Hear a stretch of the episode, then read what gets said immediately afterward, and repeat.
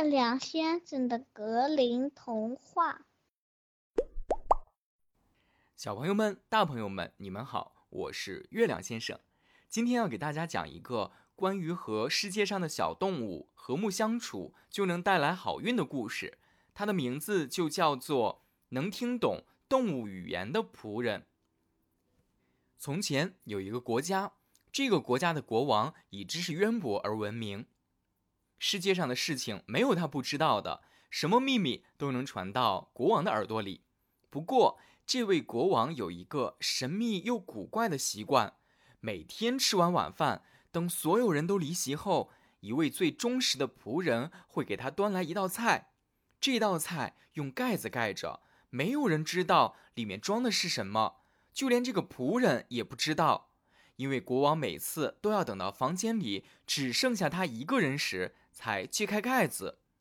终于有一天，端菜的仆人再也按捺不住自己的好奇心，他偷偷把这道菜端进自己的房间，确定四下无人后，小心地锁上门，再揭开盖子。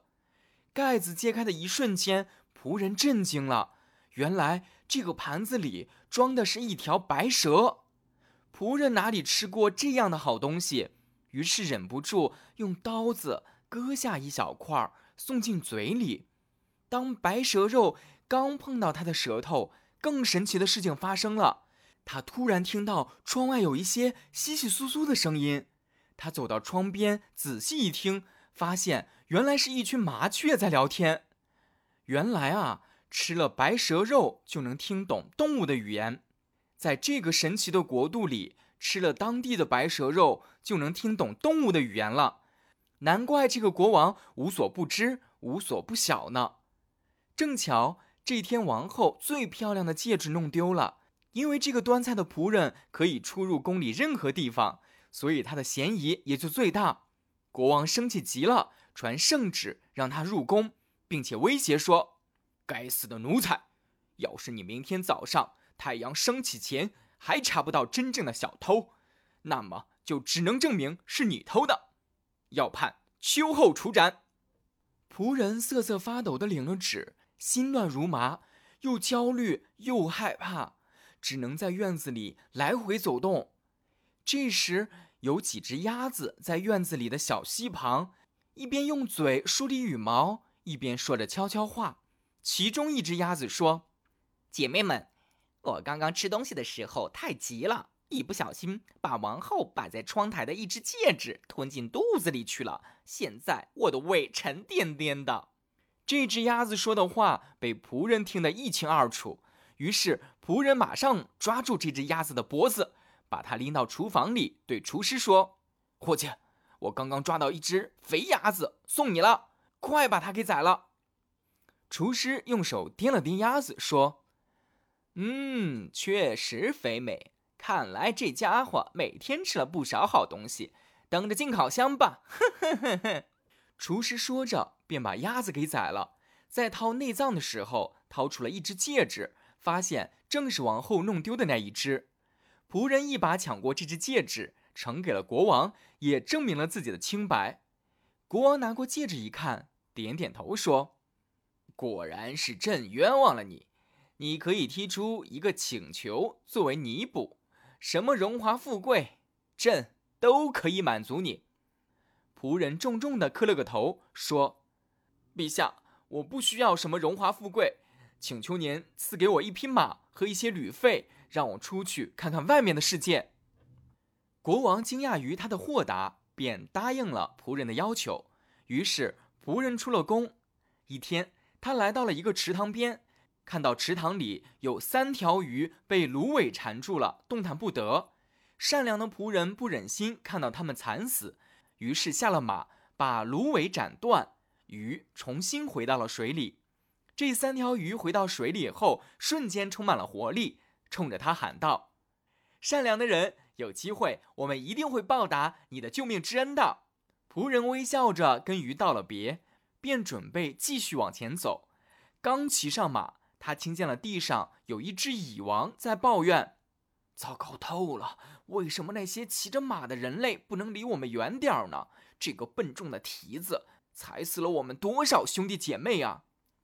仆人赶紧牵着马绕开蚁群，带到旁边的小路上。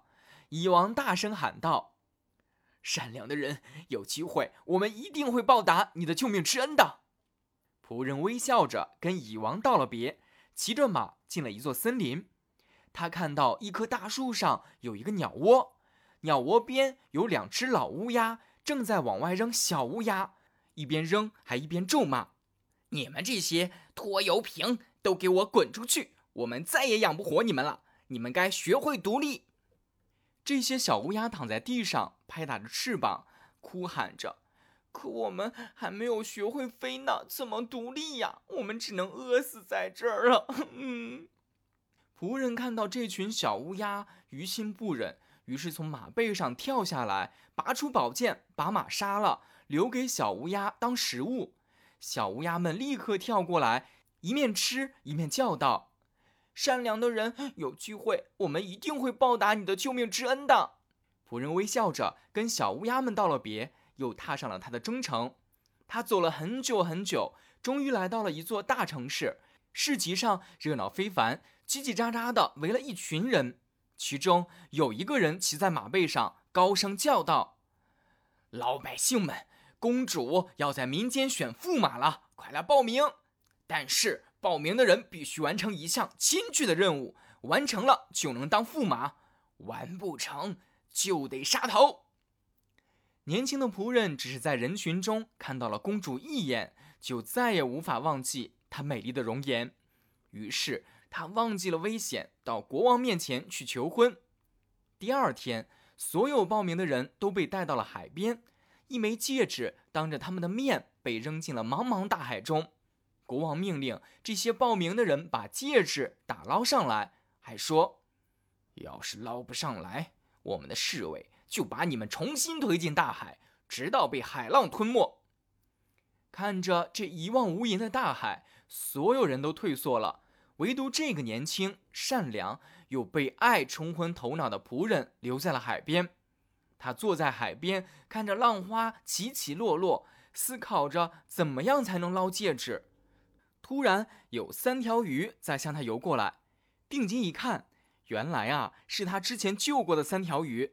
中间那条鱼衔着一只贝壳，游到岸边就把它吐在仆人的脚边。仆人捡起贝壳，打开一看，只见那枚戒指就躺在里面。他兴冲冲地带着戒指去见国王，等着迎娶公主。可是当高傲的公主得知未来驸马是个仆人时，非常瞧不起他，要求他完成第二项任务。善良的仆人只好照做。他跟随公主来到花园，只见公主把十袋小米撒在草地上，拍拍手说：“要想娶我，那你必须得在明天太阳升起之前，把这些小米全部捡起来，一粒也不能少。”看着草地上小的几乎看不见的小米，仆人坐在花园里。思考着怎么样才能捡起这些小米，可他想的头秃，也想不出好办法，已经做好了被处斩的心理准备。谁知当第一缕阳光照进花园时，他看到那十袋小米已经装得满满的，排在他的身旁，而且一粒也不少。米袋旁有一个小小的黑黑的东西，原来啊是他之前救过的蚁王。蚁王说：“我的恩人。”昨天晚上，我带着成千上万的弟兄来捡小米，并把他们都装进了袋子。你就安心迎娶公主吧。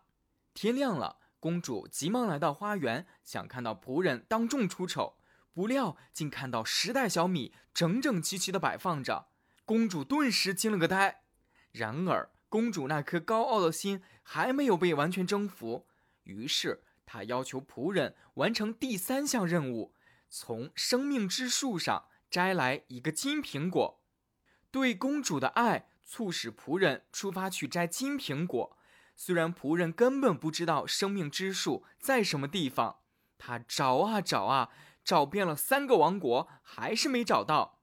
他走进了一座森林，累得躺在一棵树下，刚准备睡觉，突然他听到树枝上有沙沙的声音，一个金苹果。掉进了他的手里，同时，三只乌鸦飞了下来，落在他身旁，说：“我的恩人，我们就是您救活的三只乌鸦。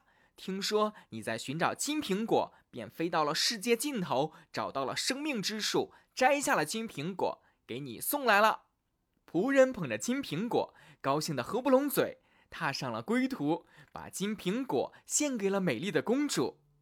这一下，公主彻底被仆人的真心感动了。